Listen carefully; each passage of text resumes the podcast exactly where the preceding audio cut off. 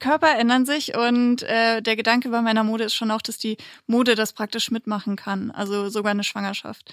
Ich habe Kundinnen, die waren überglücklich, die waren im achten Monat und haben gesagt, ich bin so froh, dass ich nicht diese, diese Umstandsmode, auch ein ganz schlimmes Wort, dass ich nicht diese Umstandsmode kaufen muss, sondern dass ich wirklich deine Sachen tragen kann und die einfach mitwachsen. Und dann danach aber auch noch genauso schön aussehen. Podcast, der Mode-Podcast. Der Mode-Podcast.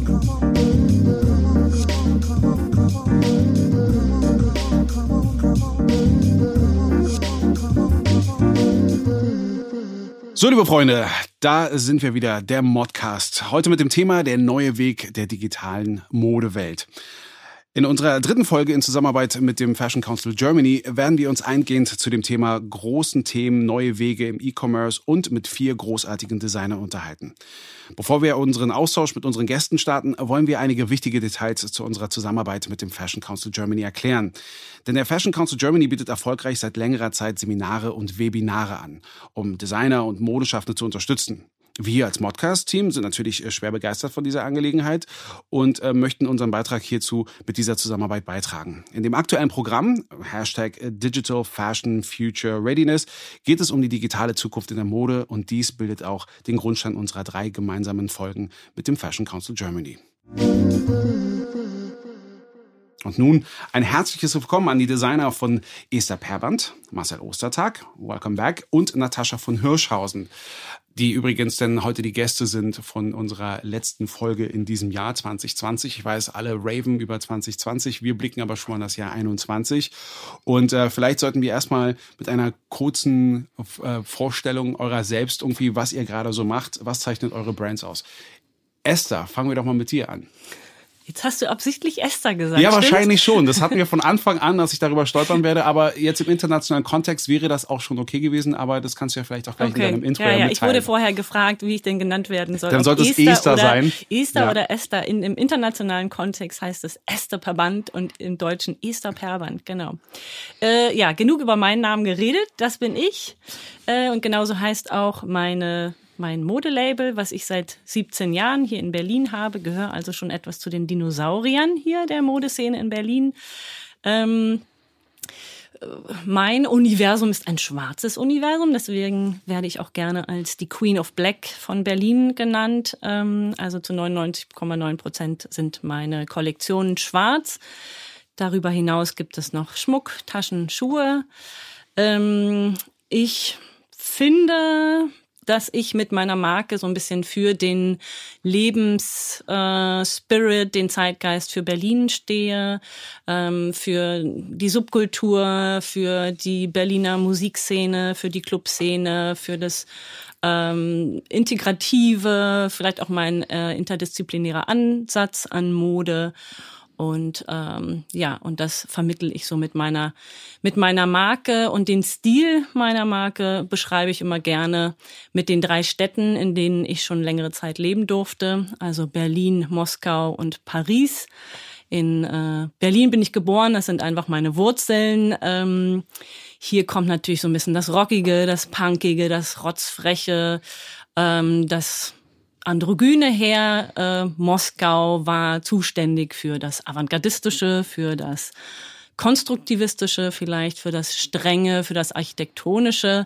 Und Paris hat dann den Feinschliff gemacht, den Glam, das Edle, das Elegante und den Touch äh, Feminine dazu. Ich bin so fasziniert. Ich kann zum einen bestätigen, weil es ja hier ein, Audiomedium ist, also das Schwarz auch bis hin zur Maske, auch die ist ja schwarz. Aber für mich, also ich lerne ja, glaube ich, unglaublich viel über dich, weil ich kenne dich natürlich von Berliner Veranstaltungen, aber meistens dann wegen der Mütze. Deswegen die Frage nochmal so äh, ergänzend, seit wann gibt es diese Mütze? Die gibt es seit 2015, glaube ich, also jetzt fünf Jahre. Und es ist natürlich ja mein mein Signature, Signature Piece, deswegen erkennt man mich auch immer so leicht. Vorher hatte ich eine andere Kappe, aber die war nicht von mir. Die hatte ich auch irgendwie drei, Ta drei Jahre, nicht drei Tage, drei Jahre getragen. Habe mich aber jeden Tag geärgert. Ich kann doch nicht irgendwas tragen, was nicht von mir ist. Aber da habe ich drei Jahre drüber gebrütet über dieser Kappe und irgendwann bin ich morgens aufgewacht und dachte, so muss sie aussehen. Bin ins Atelier und habe den Schnitt gemacht und dann haben wir einen Prototyp genäht und seitdem sitzt sie auf meinem Kopf. Okay. Marcel, du, der eigentlich unser allererster Gast war, äh, eine Kurzfassung von dir als, als Intro? Ja, ich bin Marcel Ostertag, ich bin Modedesigner seit mittlerweile fast 15 Jahren. Also ich bin auch ein Dinosaurier. Ein ich bin, kleinerer Ich bin zwar Dinosaurier noch nicht so lange in Berlin, aber ich bin auch schon sehr lange in der Modebranche. Mein Label steht für ähm, 70s Glamour und ähm, sehr aufwendige Produktionen.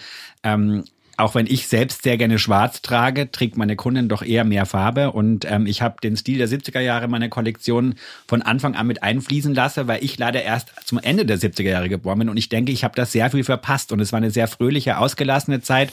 Und das holt meine Kollektion immer wieder ab. Und ähm, ich transportiere das natürlich in die aktuelle Zeit und auch äh, verbinde natürlich meine Kollektion auch mal mit dem aktuellen Geschehen. Und habe das Glück, dass ich ähm, durch meine Kollektionen ähm, sehr viele Menschen erreiche und auch eine sehr große Zielgruppe habe. Meine jüngste Kundin, die ich persönlich kenne, ist 14, meine älteste Kundin, die ich persönlich kenne, ist 88. Und das erzähle ich auch gerne, denn das ist ein Riesenspagat in der Modebranche, weil oft ja Brands sehr nischenbehaftet arbeiten und ich möchte gerne alle Menschen anziehen und alle Menschen glücklich machen durch meine Mode. Danke, Marcel. Gerne. Natascha. Ich versuche ganz schnell jetzt Natascha von Hirschhausen, äh, nee, das, das, du, du meintest, es wäre ein bisschen schwierig, deinen Namen, deinen Namen zehnmal hintereinander schnell richtig Oh, mach wiederzugeben. mal, zehnmal. nee, nee, Komm, das, schnell. äh, wir, wir konzentrieren uns jetzt wieder auf, auf dein Intro. Äh, ich, ja, ich bin hier auf jeden Fall das absolute Küken und hoffe, dass ich hier den beiden Vollprofis gegenüber irgendwie bestehen kann. Auf jeden Sitz auch Fall, schon du schaffst passend auf ein bisschen einen kleineren Stuhl und guck euch beiden riesen Furchtbar, wir haben es ganz schlecht Oh wir gewählt. können, wir können gerne tauschen. Tauschen, ne? Passt, ähm, genau. Ich habe erst 2016 gegründet. 2016 bin gerade mal 30 Jahre alt äh, und habe mein Label Natascha von Hirschhausen gegründet, um äh, die Benchmark für Nachhaltigkeit zu setzen. Also es ging wirklich darum, das gesamte System neu zu denken und besser zu denken und äh, nicht nur an den Symptomen zu arbeiten, sondern wirklich an äh, die Ursachen zu gehen und zu fragen, wie Mode wieder Spaß oder für mich auch schön sein kann. Das heißt äh, zum Beispiel, dass die gesamte Kollektion abfallfrei in Berlin produziert wird und dass alle Komponenten entlang der gesamten Wertschöpfungskette auf ökologische und soziale Nachhaltigkeit kontrolliert werden. Das heißt nicht nur das Hauptmaterial, sondern eben auch die Verschlüsse, die Garne, ähm, das Wäscheetikett und so weiter. Und für mich der absolute Schlüssel zur Nachhaltigkeit ist das Design. Ich finde, das wird immer ein bisschen vergessen oder ein bisschen stiefmütterlich behandelt, weil nur ein Kleidungsstück, das ganz lange und mit Liebe getragen wird, ähm, kann überhaupt nachhaltig sein.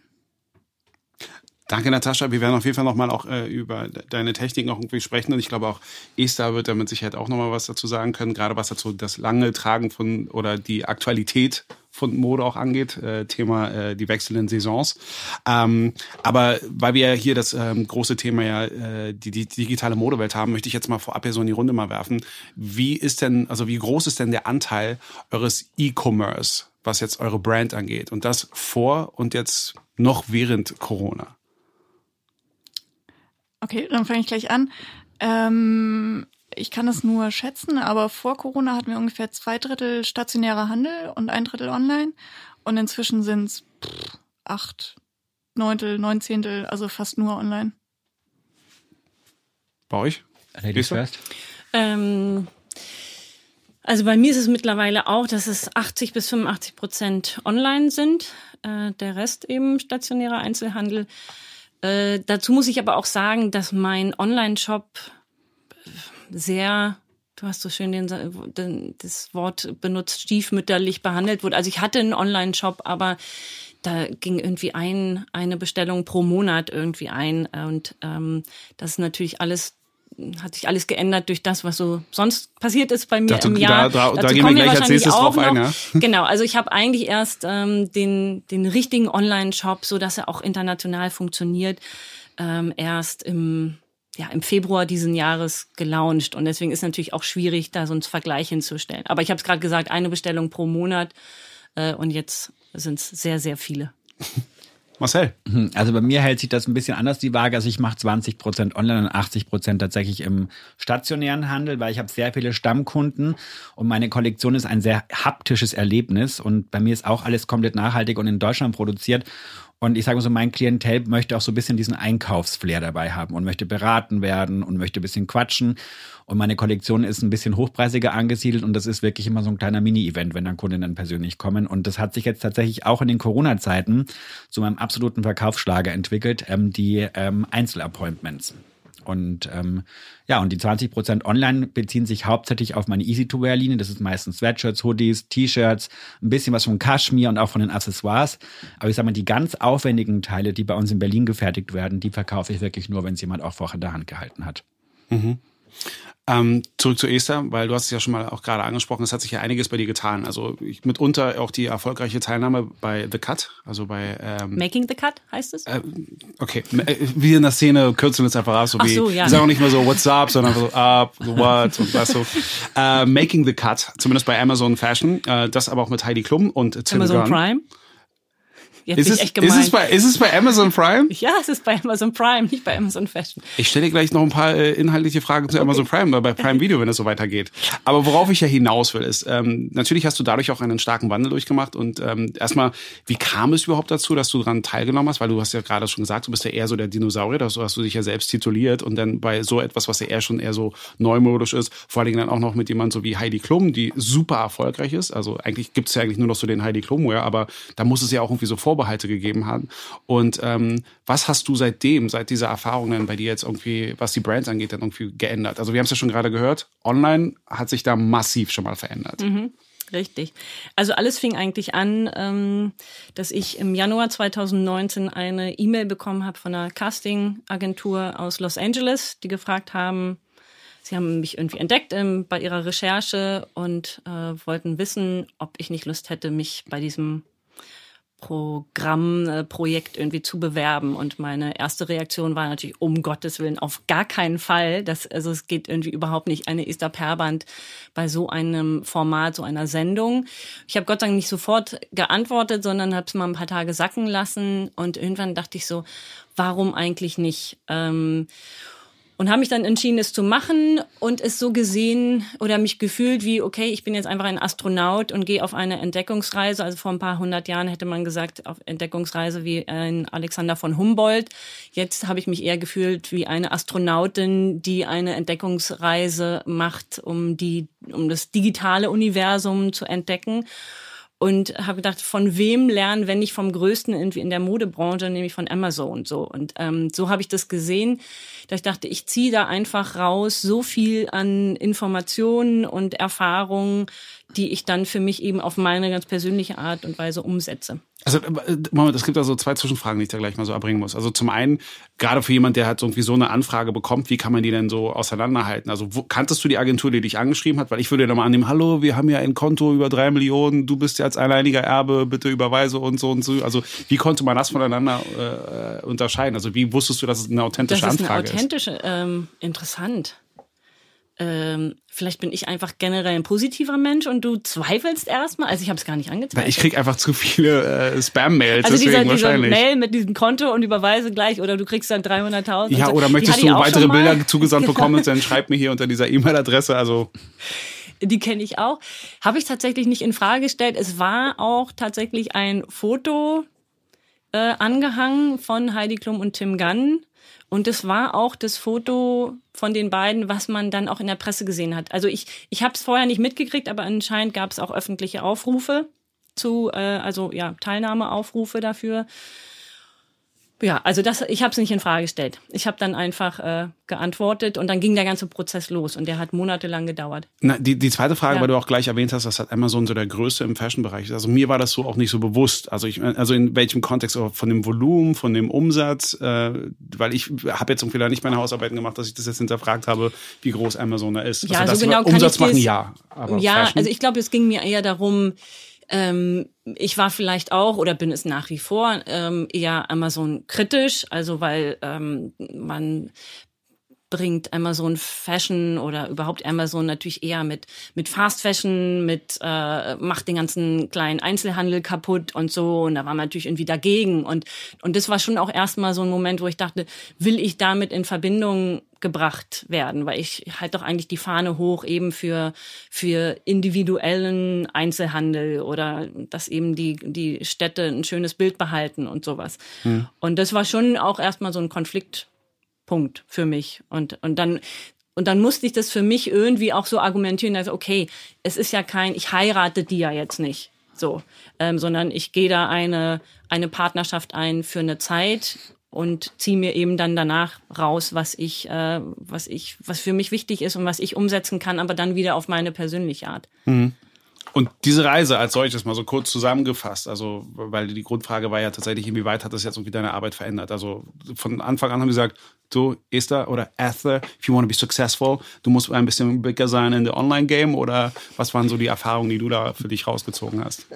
Entschuldigung. Äh, ja, ähm, also die ganze, die ganze Journey, wie man so sagt, äh, die ich da durchgemacht habe, war äh, für mich super spannend, weil ich wurde natürlich total angekreidet, dass ich eben nur schwarz benutze. Das haben sie auch bis zum Schluss irgendwie versucht mir auszuprügeln, nicht im wahrsten Sinne des Wortes, aber das war schon extrem anstrengend für mich, aber auch so lehrreich, weil vorher musste ich nie argumentieren, warum ich das so mache, wie ich es mache, weil man wusste irgendwie, ich mache nur schwarz, das heißt nur Leute, die auch wirklich schwarz gerne tragen, kommen bei mir im Laden. Äh, und ich musste nie argumentieren, warum ich das mache. Dort musste ich das und zwar irgendwie jeden zweiten, dritten Tag, wenn wir eine neue Jury-Sitzung hatten und da immer wieder neue Argumente zu finden.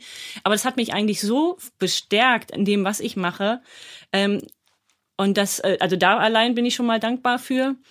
Ähm, und dann haben sie natürlich auch gesagt, Schwarz kann man nicht online verkaufen. Ähm, ach, was sie nicht alles für Argumente hatten. Und mit nur Schwarz kann man nicht erfolgreich sein. Wo ich auch mal dachte, na, warte mal, also gibt so einen Yoshi Yamamoto, da gibt es irgendwie eine Ande Mölmis. Also es gibt einfach unzählige Beispiele an Marken, die auch nur Schwarz machen und mhm. sehr, sehr erfolgreich sind. Aber sie versuchen dann natürlich irgendwie Drama. Ja, Drama. Ist, ist das andere Format. Drama, Drama, Drama ist das andere Format, aber ja. Genau. Ja, also insofern war es sehr, sehr lehrreich für mich und ähm, genau, ich habe mich einfach nur noch bestätigt gefühlt, ähm, gestärkt gefühlt in meiner Aussage, was ich mit meiner Marke irgendwie will und warum ich das so mache. Und ähm, genau, gedreht, das haben, ist auch oft die Frage, weil wir natürlich komplett ohne Masken gedreht haben. Also gedreht wurde es ähm, letztes Jahr, mhm. 2019, als das alles noch möglich war und wir durch die ganze Welt geflogen sind. Ähm, und dann hatte ich ungefähr acht Monate Zeit, nachdem ich zurückgekommen bin, um mich vorzubereiten auf den Lounge, auf die Ausstrahlung der Sendung. Und da habe ich wirklich nichts Kreatives gemacht. Ich habe nur einen neuen Online-Shop aufgebaut, eine neue Online-Seite, extrem viel Zeit und Geld in, in SEO, also alles das zu machen, damit ich wirklich sichtbar bin und, und den größten möglichen Nutzen aus meiner Teilnahme dazu ziehen. Also auch nur kurze Zwischenfrage, also jetzt Natascha, weil du ja so das Küken bist und so und du ja schon alles so komplett, also Nachhaltigkeit ist ein Thema für dich, aber wenn du das irgendwie auch so hörst, kannst du das alles so nachvollziehen? Und sagst, das ist ja bei uns ja normal, also Amazon, klar, mit dem muss man zusammenarbeiten, SEO, Online-Präsenz, all das. Dass man es mitmacht? Ja. Absolut. Also ich glaube auch, Nachhaltigkeit ist ja immer so ein bisschen dieses Hin und Her, was ist noch okay, wie viel will ich wachsen, wie viel ist noch nachhaltig, aber man muss ja auch sichtbar sein, man muss auch verkaufen, um überhaupt irgendwie einen Einfluss zu haben. Also ich habe die Entscheidung absolut verstanden ja. und fand die eher auch sehr mutig. Also ich hatte auch Angst, dass wenn man da mal jemand, ich hatte ja Esther auch schon vorher mal kennengelernt und auch schon öfter mal gesehen, ich hatte immer die Angst, dass man, wenn man dann jemanden kennt aus so einem Format, dass man dann eher so ein bisschen denkt, ups, so ein Format. Und ich muss sagen, dass bei dir echt, und das ist das höchste Lob, das ich dir aussprechen kann. Ich wachse Ich habe total mitgefiebert und äh, ich habe mich total gefreut, dass du da mitgemacht hast. Dankeschön. Genau, das gleiche habe ich dir vorher auch gesagt. Ja, ich habe schon, ich habe heute, also ich bin hier ganz groß, deswegen habe ich auch den großen Thron nämlich. Vielen Dank euch. Ja, also gut, in der Hinsicht hat sich das ja schon gelohnt, weil bei mir ist es ja wirklich, wenn ich so eine Zusammenarbeit mit Amazon hole, ich denke da immer so an die absurdes... Darf ich kurz was sagen? Weil, also es kommt mir einfach gerade, Entschuldigung, ich unterbreche normalerweise ja, nicht, aber, aber bitte, ich muss einfach ja auch nochmal sagen, ich hatte wirklich die Hosen so geschissen voll, bevor ich da hingegangen bin. Ich saß im Taxi zum Flieger, ich habe nur geheult, weil ich dachte, ich mache den größten Fehler meines Lebens, weil natürlich dachte ich, wie werden die Leute reagieren, weil natürlich stand ich für was Bestimmtes irgendwie ich glaube nicht, dass sich das geändert hat, aber das weiß man ja vorher nicht. Ich wusste nicht, was da auf mich zukommt, was da für Dramen irgendwie passieren. Man kennt so eine Format, ich meine Reality-TV. So, und da war ich einfach super besorgt. So, und ich glaube auch zu Recht und habe mir schon irgendwie Exit Strategies und so ausgedacht. Ähm, und bin einfach froh, dass ich es einfach geschafft habe, da so meine persönliche Journey zu machen, ähm, die einfach auch, ja, ich, also ich habe das Gefühl, ich musste mich nicht verbiegen oder ich doch, was heißt, ich hätte es können, aber ich habe es einfach nicht gemacht und bin mir treu geblieben Und, ähm, und deswegen ist es, glaube ich, auch so gut für mich gelaufen. Aber die Sorge war extrem groß. Na, auch ein Faktor, den ich ja irgendwie auch mitbekommen habe, weil ich ja auch dein Interview diesbezüglich gelesen habe, ist ja auch, dass du natürlich dadurch, dass es ein internationales Format ist, jetzt auch plötzlich internationale Kunden hast. Größtenteils jetzt, also ein ganz, ganz großer Teil auch aus Amerika. Mhm ist man da in erster Linie so super happy, so von endlich raffen auch die Amerikaner was man, oder ist man da eher so vorsichtig, verstehen die mich überhaupt wirklich? Oder ist man da nur so ein, so ein Hype-Produkt und so? Oder äh, hat man da ein bisschen so die Sorge, dass der Hype irgendwie verfliegt, dass sie gar nicht zu schätzen wissen, was du da selbst irgendwo auch als Designer machst? Sind das nicht auch so, so Überlegungen, die man dann hin und wieder hat? Also ich glaube, die Chance äh, durch diese Teilnahme bei der bei der Show ist eben, dass dass die Leute mich oder die Kunden, die jetzt Kunden sind, mich so gut kennengelernt haben, dass die mich schon verstehen. Und die Kunden, die ich jetzt habe, die die wissen auch genau, warum sie das Produkt irgendwie bei mir kaufen.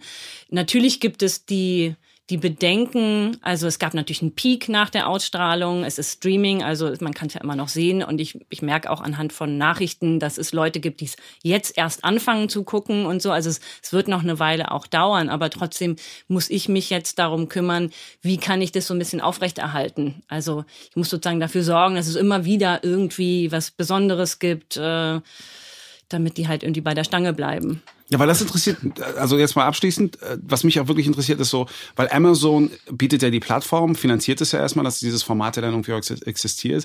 Aber inwieweit werden die da so involviert? Gibt es dann einen, der sagt so, im Übrigen, äh, wenn du mal wieder neue Stücke machst, dann präsentier die mal bitte so, das kommt bei unseren Kunden am besten an oder benutzt man nur maximal 250 Gramm Stoff, dann können wir das besser äh, verliefern oder gibt so, es auch ja, okay, solche dann, Hinweise? Dann muss ich vielleicht eine Sache klären. Also äh, ja, Amazon Prime hat diese, diese Show finanziert. Mhm.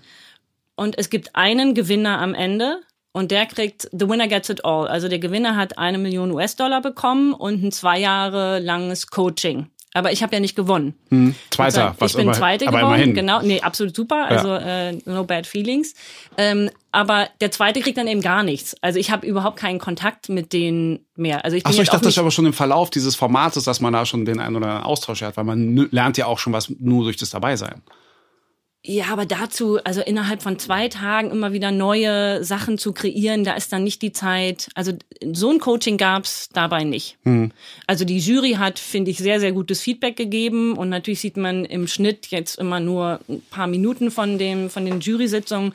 Die waren in der Tat aber teilweise bis zu drei Stunden lang, so eine Jury-Sitzung. Also wir standen da wirklich und jeder Designer stand 20 Minuten oder eine halbe Stunde vor der Jury und die haben sehr sehr gutes und intensives Feedback gegeben. Und da ging es natürlich so ein bisschen mehr um so eine Sachen, wie du jetzt auch ansprichst. Also wie sie halt gesagt haben, aber ist das so schwierig, nur schwarz, wenn alles schwarz, äh, schwarz matt ist, dann, dann kann man das nicht sehen online und so. Also es ging da schon so ein bisschen auch in die Tiefe. Ähm, aber ja, aber nicht so intensiv, wie, wie man sich jetzt irgendwie ein Coaching oder so vorstellen könnte. Mhm. Und es gab natürlich auch große Unterschiede in der Jury. Also. Und bevor ich jetzt mal gleich zu äh, der nächsten Frage äh, zu Marcel komme, abschließend auch nochmal vielleicht so, so dieses, diese Detailinformation, weil du meintest ja von dem Ausbau deiner Online-Plattform, hast du auch gerade so den T-Shirt-Bereich in der Form auch ein bisschen ausgebaut. Kannst du das mal genau präzisieren, warum T-Shirt gerade da so eine besondere, äh, äh, so einen besonderen Part darstellen? Na, das war eigentlich eine, eine strategische Überlegung, weil meine Bekleidung auch schon eher im höherpreisigen Segment ist und ähm, ich nicht einschätzen konnte, wer ist die Zielgruppe von so einer Reality-Show oder beziehungsweise kann man sich ja eigentlich vorstellen, dass sie eher jünger ist. Und meine, meine Überlegung war einfach, ich muss den Bereich ausbauen, der halt so ein bisschen mehr accessible, sagt man im Englischen, also einfach nahbarer, günstiger, ähm, den man mal eben so im Vorbeigehen irgendwie kauft. Also Marcel hat es ja auch gesagt, also das, was er online verkauft, sind eher die Easy-Teile, Sweater, Hoodies, ja. T-Shirts irgendwie so. Und das macht auch Sinn. Da weiß man, da muss man nicht groß anprobieren. Also Marcel, du hast auch Sachen, die, ich meine, die sind so aufwendig, die musst du teilweise dann auch auf Maß mhm. machen und das mache ich ja auch. Und das ist schwer, sowas online zu verkaufen. Und das war mir vorher klar. Und, ähm, und deswegen habe ich gedacht, okay, den Bereich muss ich muss ich ausbauen. Aber ich bin überrascht. Ja, es wurden viele T-Shirts gekauft, aber ich bin überrascht, wie viele auch sehr aufwendige, sehr teure ähm, Sachen einfach über den äh, Ozean da gegangen sind. äh, ohne dass sie es vorher anprobieren konnten. Wann kommt der Duft? Wann kommt die Unterwäsche? Ja, ich warte drauf. ich brauche Partner dafür. Hallo, hallo da draußen, hallo Universum. Könnt ihr mir noch mal helfen? Dafür sind wir ja da. Ähm, kommen wir mal zur, äh, zur nächsten Frage und zwar die geht dann an Marcel. Also die traditionellen Wege B2B und B2C werden ja immer über, äh, überdacht und äh, D2C, also Direct to Consumer, ist ja nun stark im Kommen. Für unsere Zuh äh, Zuhörer, denen die Begriffe B2B und B2C nicht gleich etwas sagen, hier eine kleine Erläuterung. B2B steht für den Verkauf von Designern an Einkäufern bzw. Geschäfte. Im Gegensatz hierzu steht B2C, welches den Verkauf von Geschäften an Kunden bezeichnet. Also jetzt die Frage an dich, äh, Marcel, äh, wie schaffst du den Weg Direct to Consumer mit äh, bei deinen Kunden? Also, also ich sag mal, ja vor Corona gehabt. haben wir regelmäßig Pop-up-Stores gemacht und zwar nicht nur in Berlin, sondern in, in Zürich, in München, in Wien, in Hamburg, in Düsseldorf Düsseldorf. Dieses Jahr aber auch Lissabon geplant, hat alles nicht stattgefunden wegen Corona. Und das ist eigentlich unsere größte Verkaufsplattform, in der Stadt aufzupoppen für einen Tag, ein ganzes Netzwerk einzuladen und da direkt zu verkaufen. Das ist äh, für uns, äh, ja, war eigentlich unsere größte Einnahmequelle, bevor Corona kam. Und ähm, jetzt haben wir das so ein bisschen umgesattelt und machen das nicht in Form von einem Pop-up-Store, sondern in Form von Einzelterminen in diesen Städten. Also ich bin dann auch mit der Kollektion und meinem Team unterwegs und wir machen das quasi dann jetzt durch Corona geschuldet äh, eher im privaten Rahmen und wirklich in, mit Zeitslots, äh, was natürlich das Ganze sehr aufwendig macht. Also wie von was für einem Volumen sprechen hier, wenn du also alles so mitnimmst? Also kannst du ja nicht vor Ort sofort schneidern, aber zumindest die Kollektion, wie viel Volumen umfasst das? Das ist immer nach Terminlage. Wenn ich jetzt weiß, ich habe in München an zwei Tagen 20 Kunden ähm, verteilt ähm, im Stundenrhythmus, dann nehme ich so und so viele Sachen mit. Das ist natürlich immer auf Planungslage, ja. Mhm. Und aktuell hat sich natürlich auch das alles ein bisschen verlegt, weil momentan wissen die Kunden ja überhaupt nicht, wo sie die Sachen anziehen sollen. Weil es gibt keine Events mehr, du kannst abends nicht mehr unterwegs sein. Dementsprechend hat sich ja auch von vielen Menschen die Kleidung, die sie sonst, wenn sie in die Arbeit gegangen sind, macht, gibt man sich ein bisschen mehr Mühe. Jetzt findet alles über Zoom statt. Deshalb ist es schon sehr jogginglastig und auch sehr gemütlich geworden, sage ich mal, die ganze Garderobe. Und da haben wir natürlich auch reagiert und haben für unsere Kunden im höherpreisigen Segment jetzt Kaschmir-Hoodies gemacht, die wir in Deutschland stricken lassen. Und das hat sich zu unserem Bestseller avanciert. Also der kostet 1100 Euro, der Hoodie. Und das ist unser bestverkauftes Produkt im Corona-Jahr. Also man muss also, sage ich mal, ein bisschen, das ist auch mein Lieblingswort in der aktuellen Zeit, situationselastisch. Das ist die Steigerung von flexibel. Denn wir haben uns jetzt auch so ein bisschen von den Saisonen gelöst, weil man kann ja überhaupt nicht mehr planen. Also ich müsste ja eigentlich äh, jetzt schon für nächstes, nächsten Winter wieder die Kollektion machen. Ich weiß aber gar nicht, wie es überhaupt ähm, nächstes Jahr im Winter aussieht, ob man wieder schöne Sachen tragen darf, ob wieder ein bisschen Cocktail gefragt ist, ob wieder ein bisschen Abend gefragt ist oder ob alle nur noch zu Hause hocken und sich über den Monitor irgendwo treffen. Und dementsprechend habe ich unsere Saison jetzt auch so ein bisschen entschleunigt und wir machen das jetzt immer so, was brauchen wir? Wir hangeln uns so von Monat zu Monat und machen jetzt immer so kleine Limited Editions und die bieten wir unseren Kunden erstmal online an und schreiben aber natürlich auch unsere Kundenagenda, die wir schon haben, dann nochmal persönlich an. Hey, ich weiß ja auch, Kundin XY aus München trägt gerne das und das. Wir haben für dich extra was angefertigt zum Beispiel. Und dann so funktioniert das bei uns gerade momentan. Und wir haben tatsächlich ähm, ja, ein paar neue Produktgruppen auf, auf, auch aufgenommen. Also ich hatte davor keine äh, normalen Hoodies und Sweaters und T-Shirts in der Kollektion. Das hat sich auch tatsächlich durch Corona so ein bisschen entwickelt und wir haben ähm, dadurch auch eine riesige Spendenaktion ins Leben gerufen mit unserer Easy-to-Wear-Linie, weil auch ähm, ich finde, man darf in solchen Zeiten nicht immer nur an sich und sein Brand und sein Unternehmen denken. Man muss ein bisschen auch die Augen aufmachen, was um einen rum passiert. Und ähm, da habe ich mich auch in Berlin eben, ähm, sage ich mal, umgesehen, was los ist und bin dann eben aufs Tierheim gestoßen und die haben wahnsinnige Umsatzeinbußen, weil viele Spenden weggebrochen mhm. sind. Und das ist ein Verein, der komplett spendenbasiert ist. Und so haben wir gesagt, okay, wir wollen auch was Gutes mit der Hoodie- und Sweaterlinie machen und wir spenden von jedem verkauften Stück 20 Prozent das ganze Corona-Jahr schon durchgehend an das Berliner Tierheim davon. Und das hat sich sehr gut entwickelt und das ist einfach auch was, was einfach dann der Seele gut tut. Und ähm, ich finde so, wenn man mit solchen Projekten äh, sein Label ein bisschen noch nach vorne bringt, finde ich, ähm, und einfach auch den äh, Kunden und Leuten mal was Neues anbietet, was man vorher nicht gemacht hat und das noch mit einem karitativen Zweck verbindet, hat das für uns eine runde Geschichte ergeben. Und so werde ich auch nächstes Jahr weiter planen. Da ist nächstes Jahr noch mehr, ähm, wo wir drauf eingehen wollen. Und das ist aber immer ein Need, der bei uns vor Ort ist, weil ich meine, es gibt auf der ganzen Welt leidende Tiere und leidende Kinder und keine Ahnung was alles. Man kann aber nicht alles bedienen. Mhm. Und ich möchte erstmal den Leuten helfen, die bei uns vor der Tür sind. Jetzt hast du den Leuten aber auch irgendwie noch eine psychologische Stütze weitergegeben. Mhm. Ich muss mir das teure kaufen, weil bedenk mir, desto mehr ich ausgebe, desto mehr helfe ich den anderen. Ja, ja. genau. Ähm, wobei letztens, äh, auch in den, in den letzten Podcasts hatten wir auch schon darüber gesprochen, dass es ja doch schon wieder so ein, auch so ein Trend wieder so zurück zur Förmlichkeit gibt. Alleine, weil die Leute jetzt irgendwann es satt haben, ständig auf der Couch irgendwie faul zu, äh, also zu faulenzen. Etwas, was ihr auch gerade so miterlebt, dass die Leute jetzt auch wieder etwas mehr förmlicher sich wenigstens so diesen, dieses Ritual so unterstellen wollen, einfach auch mal wieder so in die Gänge zu kommen, als ach, schon wieder Couch. Also ich gebe meinen, meinen Kunden auch immer mit an die Hand, dass man das momentan nicht die Zeit ist, um sich gehen zu lassen, weil ich finde, das Schlimmste ist, dass man einfach nur noch zu Hause abhängt und nur noch Hoodie und Ding, dass man so, da verliert man auch so ein bisschen seine eigene Persönlichkeit, wenn Hoodie kann jeder tragen. Und ich, ich rufe alle dazu auf, sich wirklich jeden Tag in der Früh zehn Minuten länger beim Styling zu lassen, ein bisschen mehr Hautpflege zu machen, eine längere Gesichtsmaske zu machen, einfach so ein bisschen Self-Care und Eigenliebe momentan walten zu lassen. Wenn, wenn, wenn das, das stärkt uns dann wieder persönlich, dann tritt man wieder den anderen Leuten auch mit Abstand zwar, aber anders gegenüber. Und ich mache mich jeden Tag, wenn ich das Haus verlasse, egal ob ich, ob ich beim Biobackhaus Brot hole oder ähm, ob ich zum Supermarkt ähm, radel, mache ich, äh, trage ich ein schönes Outfit. Und ich merke schon, bei dir geht schon wieder in Richtung Jogginghose. Ne? Du bist heute schon. Nein, nein, nein, Moment, Moment. Du hast vergessen, dass äh, wir nicht bei Zoom hier sind, sondern dass wir dich ganz sehen. Äh, ich musste, äh, das Schlimme ist, ich hatte auch wirklich überlegt, es ist so der letzte Tag. Zu meiner Entschuldigung kann ich sagen, dass ich auch noch eingeschränkt war, weil ich ja noch vor kurzem noch an der Schulter operiert worden bin. Aber tatsächlich war es dann, ich dachte, okay, ich, mindestens ein Hemd ziehe ich heute an, tatsächlich. Und dann meiner Hose dachte ich, eine, eine dunkle, weil Esther ist ja für Schwarze, kann ich eine dunkle Jogginghose anziehen, dann ist es okay. Und dann hatte ich aber, weil ich so in Windeseile nochmal schnell zum Zahnarzt musste, dann irgendwie noch nicht mehr die richtigen Sneaker dazu an. Aber ich gebe dir zu, du kannst mich hier auch wirklich äh, gerade hier denunzieren. Dankeschön, Marcel. ähm, ich gebe dir recht. Aber zumindest das Hemd habe ich euch zuliebe heute angezogen. Das ist, das ist nett von dir. Ist. Dankeschön. Dankeschön. Dankeschön. Aber ich finde auch, also ich muss äh, Marcel recht geben, ich stand auch das ganze Jahr 2020 immer dafür, dass ich gesagt habe, ey, ihr müsst immer, also immer elegant aussehen, immer schick, immer gestylt irgendwie, weil es macht was mit der Psyche irgendwie, als eben sich gehen lassen. Ich besitze keine einzige Jogginghose. Also selbst wenn ich einfach zu Hause bin, sehe ich so aus, wie ich aussehe. Meistens tue ich sogar den Schmuck an, wenn ich irgendwie alleine zu Hause bin, weil es macht einfach was mit mir. Und ähm, bisher habe ich eben noch nicht Hoodies und sowas angeboten. Deine Ausgangsfrage war ja so ein bisschen, ob wir das Gefühl haben, dass wieder so ein Trend zurückgeht. Ja, aber das war so eine Zwischenfrage, ähm, die ich mal mit reingebracht ja, habe, weil also er das ja erwähnt nicht hatte. Gemerkt, also zumindest hat es bei mir nicht abgebrochen, dass ich dachte, okay, plötzlich kauft keiner mehr bei mir, weil alle nur noch irgendwie Hoodies kaufen und so. Also ich glaube schon, dass es, ähm, dass es nicht aufgehört hat und ich könnte mir vorstellen, dass es auch so ist, dass die Leute wieder Lust haben, sich schön zu machen. Aber ich finde es auch total interessant. Es gibt ein neues Wort, was ich gelernt habe, das finde ich super cool.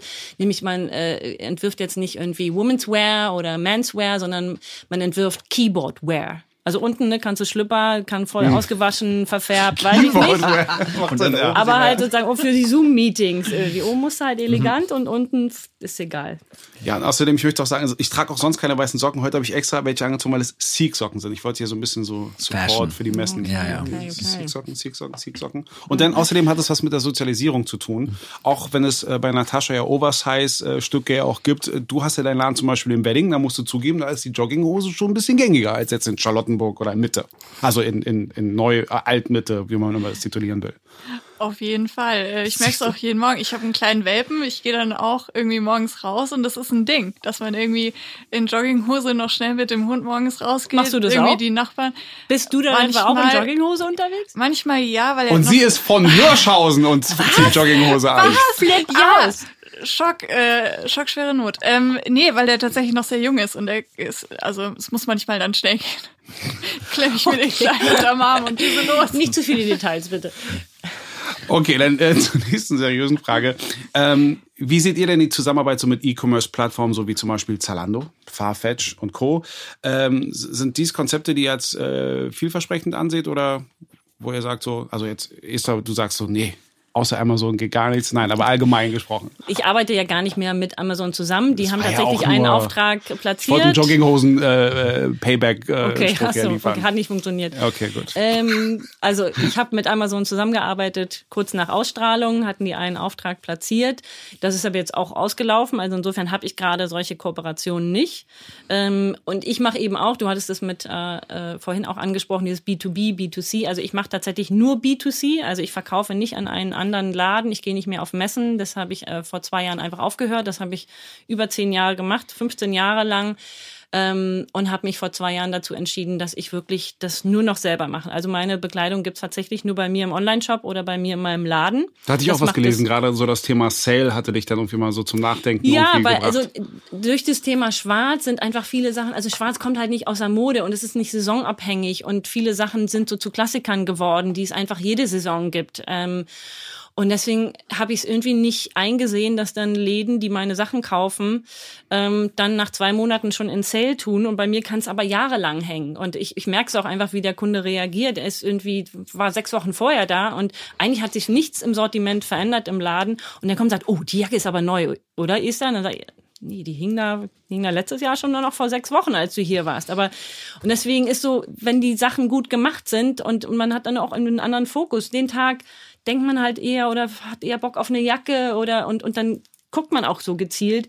Und das wollte ich einfach unterbinden, weil natürlich, wenn andere Läden reduzieren, muss man dann selber als Marke auch anfangen zu reduzieren, weil sonst kauft natürlich keiner mehr bei einem selber. Aber du könntest es ähm, ja auch aufteilen und könntest ja exklusive Teile jetzt nur bei dir im Laden haben, so Thema T-Shirt ja zu Beginn. Ähm, das wäre doch auch eine Möglichkeit, also immer noch halt trotzdem zugänglich zu sein.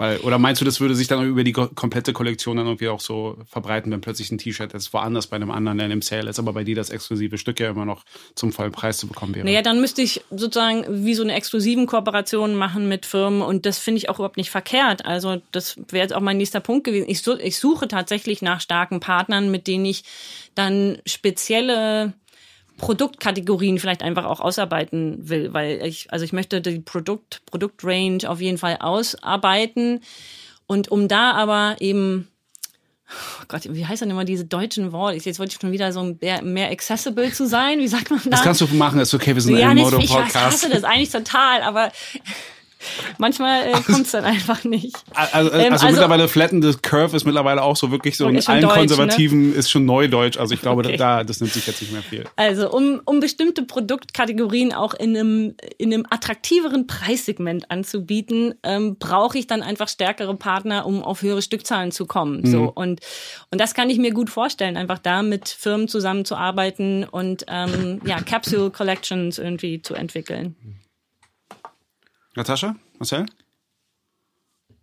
Äh, also ich äh, glaube, das muss man irgendwie von Brand zu Brand und von auch Anbieter zu Anbieter irgendwie entscheiden. Da gibt es gar nicht ein generelles richtig oder falsch. Es, äh, wie gesagt, es ist schon auch für nachhaltige Brands, glaube ich, unglaublich wichtig, trotzdem auch im Markt stattzufinden. Ähm, eine, eine Erreichbarkeit auch zu schaffen. Das erfahre ich auch immer wieder von meinen Kunden. So, wo gibt's denn das überhaupt? Wo kann ich es mal anprobieren? Wo kann man es kaufen? Wie ist es überhaupt auffindbar auch? Ähm, das ist auf jeden Fall ein großes Thema. Von daher würde ich es gar nicht grundsätzlich verteufeln, auch mit großen Resellern zusammenzuarbeiten. Aber es muss halt passen. Und es muss wirklich auf Augenhöhe stattfinden, glaube ich. Ich hatte mal eine große Anfrage für einen internationalen Designer-Reseller. Und da hat es dann eben angefangen, ähm, zuerst mit kleineren Änderungen für einen internationaleren Markt, äh, Schnittänderungen für den japanischen Markt. Das ist ja alles noch kein Thema. Aber dann ging es los mit, das ist ja irgendwie ganz nett und mit deinem äh, Konzept und so, da stehen wir auch voll hinter. Aber so mit dem Garn können wir da nicht in der großen Auflage dann eben auch dann doch eben viele tausend Dollar sparen oder können wir nicht mit den Verschlüssen da ein bisschen was machen. Und das war dann wirklich so der Punkt, wo wir gesagt haben, das geht an unsere Markenidentität und da stehe ich nicht mehr hinter. Und dann habe ich das auch abgesagt. Also ich se- sehe es ähnlich wie Esther auch. Ich habe früher auch Messen gemacht in Paris und in keine Ahnung wo überall noch und äh, um dann in die Läden reinzukommen. Aber die haben ein ganz anderes Verhältnis zu den Klamöttchen, an die man denen liefert, weil wir stehen natürlich als Designer 100% hinter unserer Marke und hinter unseren, äh, unseren Designs. Und für mich gibt es zum Beispiel auch Sale-Regelungen, wann ich mit dem Sale anfange und wann, wann was reduziert ist. Und in anderen Läden war dann teilweise schon im Oktober der Winter-Sale, weil im November schon die Sommerware kam. Und das ist ja total ein perverser Zyklus, den kein normaler Mensch auch braucht. Und äh, ich brauche auch im November kein Sommerkleid, sondern da brauche ich erstmal den Wintermantel. Und da war das in den Läden schon wieder reduziert. Dementsprechend haben wir auch angefangen, das sein zu lassen und uns wirklich um unsere wirklich persönlichen Kunden zu kümmern, weil die am Ende des Tages doch sogar noch mehr Umsatz machen. Und das Hauptproblem war auch beim Handel, dass ähm, ja, sagen wir mal, 50 Prozent der Läden da nie bezahlt haben. Das war das nächste Problem. Und ähm, wir sind als junge, äh, ich, ich, ich nenne mich immer noch junger Designer, weil Ja, ich meine, wir sind immer noch in einem überschaubaren Rahmen und äh, wir sind ja auch keine Bank und wir drucken auch kein Geld. Also wir leben ja auch von unserem Brand. Und ähm, wenn du dann, äh, keine Ahnung, 30 Läden geschrieben hast, wovon 15 nicht zahlen, ähm, ist das auf alle Fälle ein schwieriges Pflaster. Und der mhm. Handel hat sich sehr gewandelt und ähm, du bist mittlerweile im Handel nur noch eine Nummer und du hast überall wechselnde Verkäuferinnen drin. Also das heißt, du kannst deine Marke in einem anderen Store gar nicht wirklich aufbauen. Ich habe da ein sehr gutes Beispiel dazu. Ich habe ähm, früher auch im KDW verkauft meine Kollektion und hatte eine sehr ambitionierte Verkäuferin, wirklich aus der alten Schule, die kannte noch alle ihre Kunden per Namen und war wirklich sehr toll auf der Fläche, aber die ist dann aufgrund des Alters und ihres Preises ausgetauscht worden. Als die noch da war, habe ich super verkauft auf der Fläche. Die wurde ausgetauscht. Danach ging es rapide bergab und zwar von äh, einer Salesliste von, keine Ahnung, von 80 Prozent runter auf, keine Ahnung, 20 Prozent. Und dafür brauche ich keine Ware mehr produzieren, weil auch KDW nimmt dich auf Kommission. Das ist so, äh, das ist ein sehr schwieriges Business geworden. Und das haben wir vor zwei Jahren, glaube ich auch, war das, mhm. war das der Knackpunkt für uns, wo wir das auch umgemodelt haben und gesagt, warum konzentrieren wir uns nicht auf die, die uns wirklich haben wollen und die wir nicht hinterherlaufen äh, müssen. Und das sind unsere richtigen Endverbraucherinnen und Endverbraucher. Und das Geschäft haben wir ausgebaut und ähm, verfeinert, sage ich mal auch, und haben so ein bisschen mehr zugehört. Ich finde, früher als junge, jüngerer Designer noch, da war ich mehr so, was wollte ich machen und ähm, meine Kollektion muss so und so aussehen, aber habe oft auch dabei den Kunden vergessen, wer wenigstens überhaupt wirklich designe. Und da habe ich jetzt meine DNA in den letzten zwei Jahren noch ein bisschen geschärft und habe noch spezifischer auf persönliche Menschen zugeschnitten, meine Kollektion. Und seitdem läuft dieses Business auch noch besser. Und es ist ja viel geiler, wenn ich in meinem eigenen Laden verkaufe als woanders, weil dann habe ich den EK, da muss ich so straff kalkulieren, dass ich über, dass überhaupt noch ein Apfel und ein Ei übrig bleibt bei der Kollektion. Und ähm, das ganze Thema habe ich jetzt nicht mehr. Und zum Thema Amazon, ich verkaufe auch über Amazon Fashion. Das ist eine neue, ich habe ja auch so eine Collection, ja, ist eine, eine neue Plattform, sogar. eine große gegründet worden.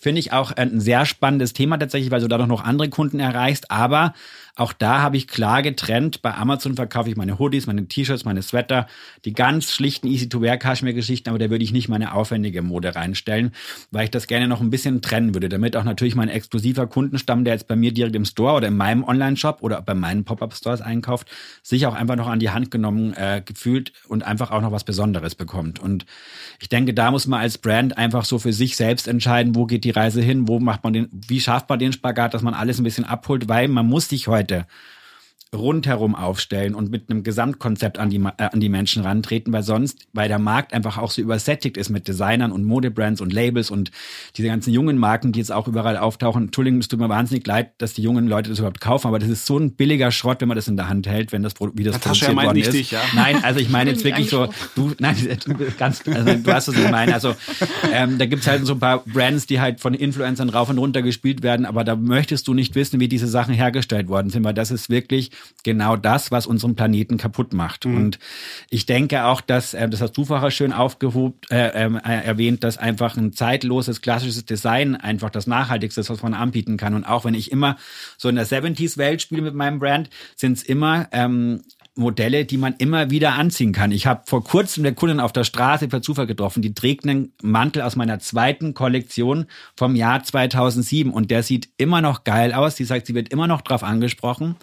Und ich denke, wenn man nicht so trendaffin arbeitet und äh, diesen Trends hinterherhechtet, sondern einfach für sich so eine DNA gründet und ein Statement setzt, dass es einfach Modelle sind, die man immer wieder gerne trägt und die auch nicht zu Schrankleichen werden, sondern die zu Lieblingsstücken werden. Und das ist das Nachhaltigste, was man heutzutage machen kann. Und ich glaube, da ist es oft so, dass man das Gefühl hat, dass Amazon und diese großen, äh, sage ich mal, Retailer, die im Online-Business sind, da so wie so ein Fähnchen im Wind sind, ja, dass es sich halt sehr trendaffin mitbewegen und dass dadurch eben auch so viel übrig bleibt und so viel Überproduktion ähm, besteht. Und das ähm, habe ich bei meinem Brand total ausgemerzt und produziere alles mit überschaubaren und limitierten Stückzahlen. Sogar meine Kollektion bei HSE24 ist limitiert. Also da gibt's meine Modelle zwischen 300 und 500 Mal auf Deutschland. Ist die wirklich limitiert oder ja. das letzte Mal Nein. heute in diesem Jahr Nein, jetzt ich, noch anrufen? Nein.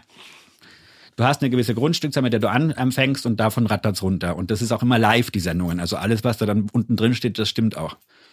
Ja. Ähm, aber für die, die, die, die sich jetzt auch so Gedanken machen, ähm, vielleicht auch mal mit Amazon zusammenzuarbeiten, wie kam da die Zusammenarbeit? Das ist, weil du Esther gesehen hast, gesagt, so da möchte ich jetzt auch mit dabei sein. zugekommen, bevor die Sendung ausgestrahlt wurde, tatsächlich. Und ähm, das ähm, ja, war, war auch so hin und her am Anfang. Ich war mir auch nicht sicher, ob ich es cool finde für mich und meine Kunden, ähm, ob das vielleicht dann auch vielleicht ein paar von meinen Stammkunden verschreckt irgendwie. Und dementsprechend haben wir dann aber auch angefangen, das irgendwie so ein bisschen aufzudrüsseln, ja, dass wir sagen, okay, da gibt's wirklich nur die Easy-to-Wear-Sachen, das mal anzutesten.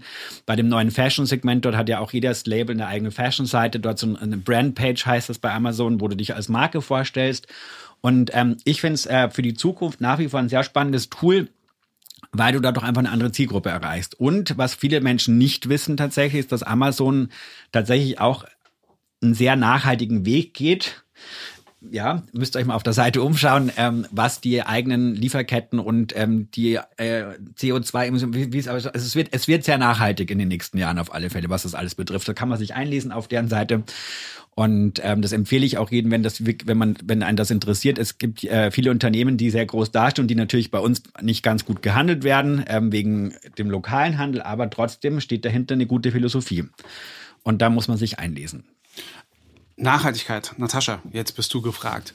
Ähm, nat natürlich Zero Waste Prinzip, das ist ja was bei dir dann oben ansteht. Da muss ich sagen, da war ich ein bisschen skeptisch, als ich dir gehört habe, so der Waste-Teil, also beim Cut, ist bei dir ein Prozent. Also weniger als ein Prozent. Mhm. Also wie funktioniert das? Ist es so, dass man dann einmal sagt, so, dann, dann mache ich halt das Stück dann einfach ein bisschen breiter, damit auch der Stoff nicht verschwendet wird, oder aus dem mache ich noch Schleifen oder Masken oder wie auch immer. Wie kommt man auf diese, diese weniger als ein Prozent äh, Verschnitt? Äh, ich kam da drauf, als ich 2014 in Bangladesch stand. Weil ich hatte, also ich habe zu dem Zeitpunkt noch studiert, war Studentin und habe, je länger ich studiert habe, äh, desto mehr habe ich Mode gehasst und irgendwie, wie das alles funktioniert. Und dann stand ich 2016, äh, 2014 in Bangladesch und äh, ich weiß nicht, ob ihr schon mal da wart. Mhm, ja. Die, also wirklich, deine Lungen sind so schwer, weil dieser dieser Rauch in der Luft hängt. Und ich habe tagelang nur schwarzen Schnodder aus auch hübsch bildlich.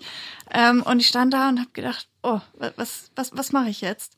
Und habe äh, diese Müllberge gesehen die einfach brannten weil sie nicht wussten was sie damit machen sollen die dann in der Luft hängen. Und ich habe gedacht okay das müssen wir ändern.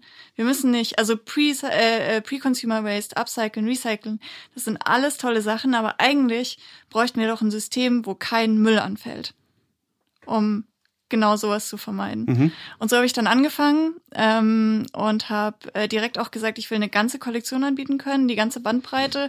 Ich meine, bei Strick und bei Drapieren kann sich ja jeder vorstellen, dass man das irgendwie Zero Waste auch hinkriegt. Also wenn ich jetzt ein Rechteck nehme und das an der Puppe drapiere, dann kann das Zero Waste sein. Und wenn ich stricke auf Form kann das auch Zero Waste sein. Aber ich wollte einen Anzug anbieten können und eine richtige Hose anbieten können, also mit Kurven arbeiten. Und das ist so das Schwierigste, glaube ich, was man machen kann, weil man muss sich das so vorstellen wie so ein Puzzle und jedes Schnittteil muss ineinander passen. Und ihr kennt das bestimmt oder, oder könnt das bestimmt bestätigen, die wollen nicht unbedingt ineinander passen. Das ist so die, die Schwierigkeit. Also ich habe da sehr viel Zeit reingesteckt und habe dazu meinen Master gemacht, eben genau diese Schnitte zu entwickeln, die, und das äh, wiege ich wirklich für jedes einzelne Kleidungsstück ab, dann weniger als ein Prozent Verschnitt haben. Und ich trage heute ausnahmsweise mal nicht meinen mein Battlesuit, sagt mein Mann immer. Ähm, das ist wirklich ein Anzug, der verursacht eben ein Prozent, äh, weniger als ein Prozent Verschnitt und diesen weniger als ein Prozent trage ich dann immer als Ohrring. Also zu deiner Frage, ich, ich klebe das nicht einfach dran, aber ich mache diese, diese Zero Waste äh, Schmuckstücke, um eben die Geschichte zu erzählen, weil man kann sich das ja vorstellen. Viele Kundinnen, wenn ich sage, das ist Zero Waste, die sagen, hä? Weiß ich nicht. Also woher sollen die denn wissen, wie ein ich Kleidungsstück... Ich konnte mir das technisch einfach nicht vorstellen, wirklich. Ja, wie also, soll man denn wissen, wie ein Kleidungsstück zugeschnitten wird? Weiß niemand. Aber dann sage ich immer, hier, guck mal, der Anzug, das hier ist der Rest. Ne, und dann wird das halt ein Bild, dann kann man sich das vorstellen. Aber teilweise hast du es ja irgendwie auch erklärt, dass du irgendwie auch Schmuckstücke was machst, dass man das auch wirklich noch weiß zu verwenden. Aber es hätte auch sein können, dass du dich ja vielleicht auch so wirklich, dass vielleicht auch so, ähm, wenn du ein Design im Kopf hast, sich das sogar dadurch hat wandelt, dass du sagst, naja, wenn ich es ein bisschen breiter mache, dann will ich noch weniger verschnitten haben. Ist das etwas, was dann vielleicht auch eine Rolle spielt? Ähm, also ich habe größenübergreifende Schnitte, das kommt aber mehr aus einem anderen Grund, weil ähm, ich habe ja angefangen oder ich sage es nie, dass ich Womenswear bin, weil ich habe auch ganz tolle Kunden, das sind Männer. Ich glaube sowieso nicht, dass man so unterteilen sollte, aber meine Teile sind eher feminin und es geht ja darum, dass man sie ganz lange trägt und der weibliche Körper ändert sich im Laufe der Zeit. Der männliche auch, das kann ich bestätigen. Der männliche auch. ähm, stimmt, ich habe es ja. in der letzten Folge gehört, glaube ich, über Corona. Naja, ja. ähm, auf jeden Fall, Körper ändern sich und äh, der Gedanke bei meiner Mode ist schon auch, dass die Mode das praktisch mitmachen kann. Also sogar eine Schwangerschaft. Ich habe Kundinnen, die waren überglücklich, die waren im achten Monat und haben gesagt, ich bin so froh, dass ich nicht diese, diese Umstandsmode, auch ein ganz schlimmes Wort, dass ich nicht diese Umstandsmode kaufen muss, sondern dass ich wirklich deine Sachen tragen kann und die einfach mitwachsen. Und dann danach aber auch noch genauso schön aussehen. Ja. Jetzt ähm, möchte ich mal ein also Feedback oder Lob zurückgeben. Ich finde, ich habe da einen heiden Respekt vor und ich finde das echt so toll, dass du das machst. Ich komme einfach aus so einer ganz anderen Generation. Also als ich studiert habe, da ging es noch ah, überhaupt nicht um Nachhaltigkeit und und sowas. Und deswegen glaube ich, bin ich auch einfach so mein Stil, wenn ich Schnitte mache, das haut nicht hin mit Zero Waste irgendwie. Und, ähm, aber es, es nervt mich natürlich, weil ich sehe die Müllberge genauso. Ich war äh, 2016 in Bangladesch mit ähm, mit dem Auswärtigen Amt und wir haben da eine Dokumentation gedreht auch und ich habe äh, Interviews geführt mit Opfern vom Rasa Plana Unglück und habe wirklich äh, also bin da sehr eingetaucht, war bei Schneiderinnen zu Hause, habe gesehen, wie die gelebt haben. Die haben mir Fotos gezeigt von ihren Tochtern, Töchtern, die irgendwie fünf und zehn waren und Tagesreise entfernt irgendwie leben und irgendwie sind wirklich beim Interview sind mir die Tränen gekommen. Ich konnte nicht aufhören. Insofern, es ist mir alles so bewusst und ich krieg's trotzdem nicht hin mit dem Zero Waste und finde das total toll und ich bin so froh. Ich habe wirklich jetzt vor zwei Wochen endlich jemand gefunden, der mir alle Stoffreste abnimmt. Das ist einfach jemand, der organisiert, der das weitergibt an jemand, der eben so arbeitet. Also nicht wie du arbeitest, weil du fängst ja von Anfang an, aber es gibt auch ganz tolle Designer, die wirklich mit den kleinsten Schnipseln das abgefahrenste Zeugs dann irgendwie machen. Aber es ist halt, das, also da müsste ich mich jetzt monatelang da irgendwie eingrooven und mich einarbeiten, mhm. aber es ist einfach nicht meine Arbeit. Aber umso dankbarer bin ich, dass das jetzt endlich sozusagen von mir weg und wir fangen jetzt an, wirklich einen neuen Topf da aufzumachen, wo wir jeden kleines Schnipsel einfach reinschmeißen, weil die sich drüber freuen. Und oh, also endlich da funktioniert das. Aber ich ähm, lob zurück. Ich finde das toll. Ich würde es mir gerne mal angucken, wirklich dein Puzzlewerk. Ja, das würde mich auch mega Super interessieren. Gerne. Also, meinst, du, meinst du, das kann man machen? Meinst du, du kannst Auf jeden Fall. Ihr kommt einfach auf ein, also sowieso. Man kann bei mir im Atelier Termine machen, dann kann man alles Einzeltermine, Marcel kennt das ja. Was gemacht wird. ähm, und wir können uns super gerne mal treffen, Kaffee trinken. Ja. Aber meinst du wirklich, dass alle Brands das auch wirklich so easy übernehmen könnten oder ist es halt wirklich speziell für das, was dir auch irgendwie aussieht? Also nur mal so, auch gerade also, was, wenn wir über E-Commerce sprechen, über Nachhaltigkeit und so, dann wäre das ja tatsächlich auch so, so zukunftsweisend. Ist das, glaube ich, so etwas, was man einfach auch auf andere Brands übertragen kann? Einfach glaube ich nicht. Einfach sind die Schnitte nicht. Da hat Esther vollkommen recht. Ich glaube, was wichtig ist, ist, wie du sagst, dass man sich Gedanken macht, dass man Lösungen findet für das, wie man selber arbeitet. Und für mich war es eben wirklich das mit dem Zero Waste. Ähm, ich gebe auch Workshops, aber ich merke es auch in den Workshops, dass es wirklich eine sehr anspruchsvolle Art ist, Schnitte zu entwickeln, die sehr viel Zeit und sehr viel Liebe braucht. Und ich glaube auch viel analytisches Denken, so welche Kurven können wie ineinander, weil alle also wenn ich jetzt mein Armloch zum Beispiel ändere, dann ändert sich ja gleichzeitig mein Halsausschnitt. Alles ist miteinander verbunden. Mhm. Und ich muss praktisch alle Kurven gleichzeitig im Kopf haben und wissen, was wie zusammenhängt und was ich ändern kann. Computer würden da nicht helfen? Äh, wenn wir schon von Digitalisierung auch sprechen? Die das automatisch machen, also können. Kann ich dir, ich komme nächstes Jahr wieder. Okay. Dann kann ich dir dazu mehr erzählen. Äh, dank dem Fashion Council fangen wir nämlich bald an, mit ah. Elektra zusammenzuarbeiten. Wollte ich das hier nochmal mit eingebaut haben. So, wir sind eigentlich auch schon bei der letzten allgemeinen Frage jetzt an die Runde. Denn natürlich wollen wir von euch wissen, so wie ihr jetzt die Zukunft eure, äh, eurer Brand seht und was würdet ihr euch jetzt am, also persönlich auch wünschen, damit sich eure, ähm, damit eure Brands auch bestmöglich unterstützt äh, werden. Marcel, du hast die ganze Zeit immer Ladies First gesagt, diesmal fang du an mit der Beantwortung dieser Frage. Ähm, also ich muss sagen, dass ich für mich eigentlich gerne so weiterarbeite, wie ich aktuell arbeite. Ich habe immer schon einen nachhaltigen Weg. Von, von mein, meiner ersten Stunde habe ich mein Label nachhaltig aufgebaut und so möchte ich auch weiterarbeiten. Ich würde mir in Deutschland gerne wieder eine Einheit wünschen, äh, wo alle ein bisschen mehr zusammenarbeiten und sich gegenseitig unterstützen. Man sieht ja jetzt, was jetzt gerade wieder passiert. Wir haben jetzt 15 Jahre daran gearbeitet, dass Berlin die Modehauptstadt von Deutschland wird. Jetzt wird es anscheinend wieder Frankfurt und ein Teil bleibt aber in Berlin und so. Das, also das finde ich alles sehr, sehr schade. Also ähm, da hätte, finde ich, mehr Gemeinsamkeit und Solidarität einfach auch irgendwie, wir hätten mehr zusammenhalten müssen und nicht, dass wir das so zerklüften. Das stört mich aktuell wahnsinnig. Das macht es auch uns als deutsche Labels wahnsinnig schwierig, ähm, uns international besser zu präsentieren, weil die Berlin Fashion Week hat das am Anfang ganz gut geschafft und ähm, jetzt leider nicht mehr. Ähm, und ja, und die ganzen digitalen Erneuerungen in meinem Unternehmen, die jetzt stattfinden werden, auch durch Fashion Council, finde ich natürlich wahnsinnig spannend und ich verfolge das auch alles mit.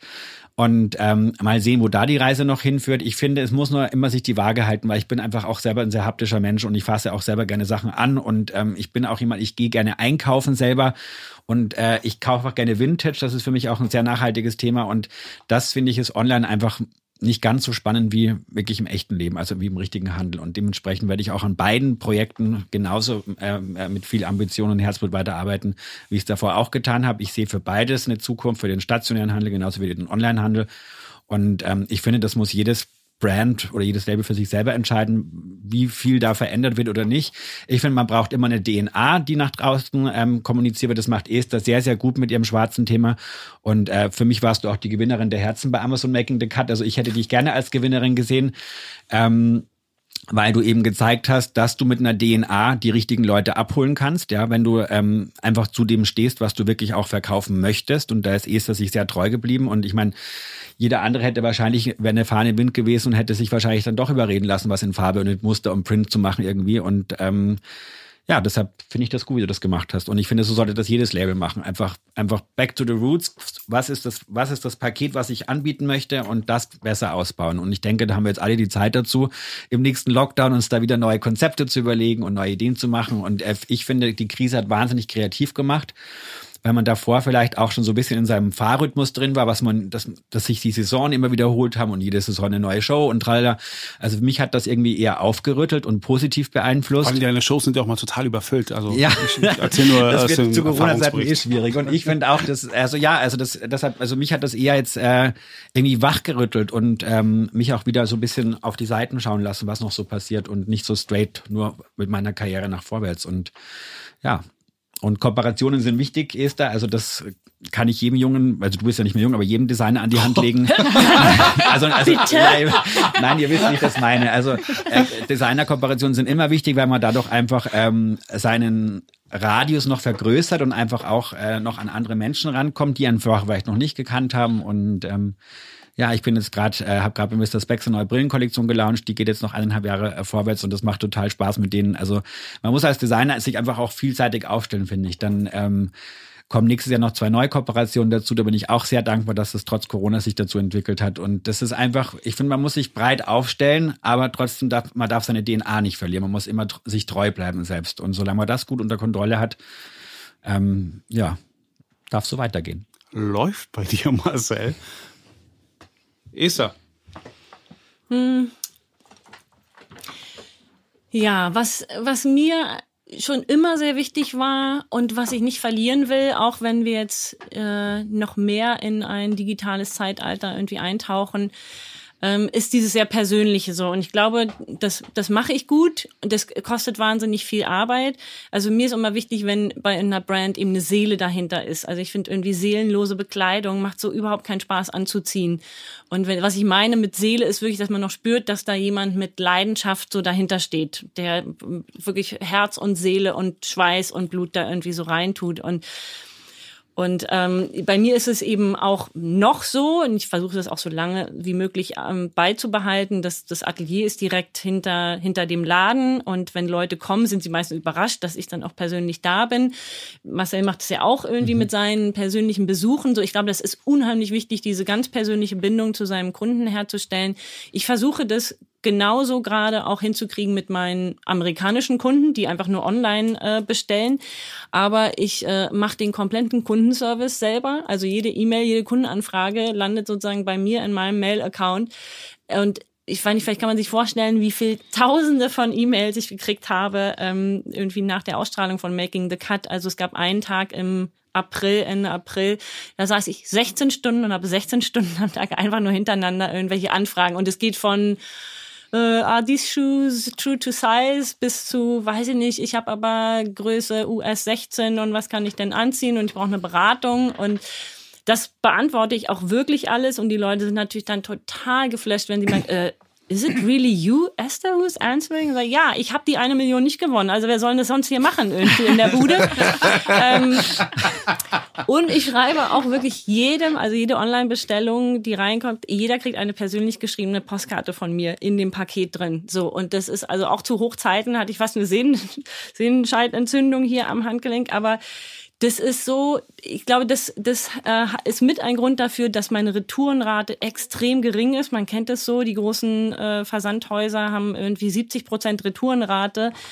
Wir sind äh, bei unter fünf Prozent Retourenrate. Das finde ich großartig. Also das finde ich auch wirklich super. Und ich glaube, das kommt einfach durch die ganz spezielle Bindung und aber auch den, den super Kundenservice.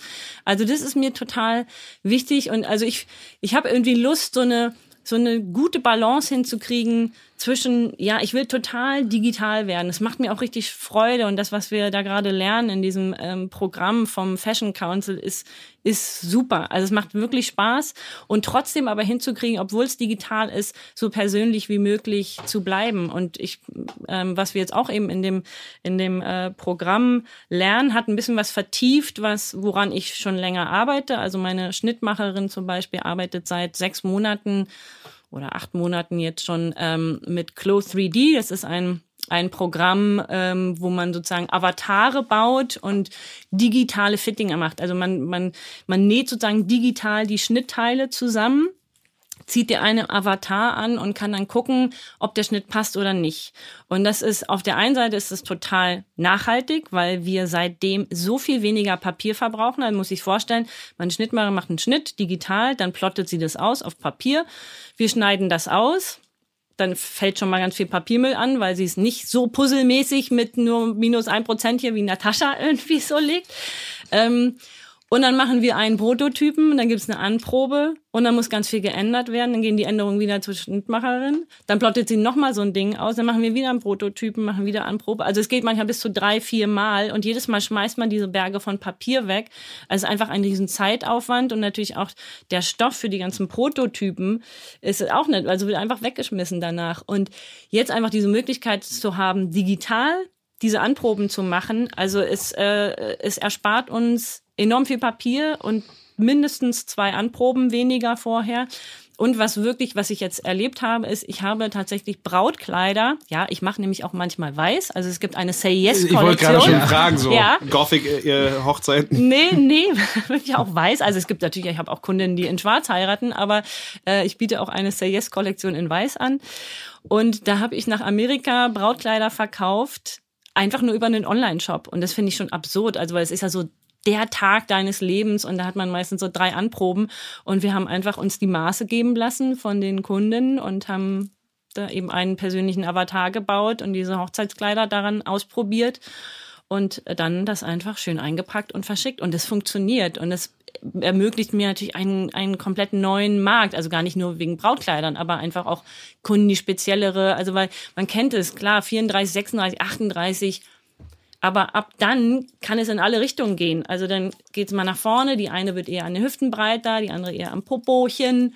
So, und das ist, das passt dann einfach nicht. Und da mit, mit digitalen Techniken zu arbeiten, finde ich super. Das macht echt sehr viel Freude. Wow.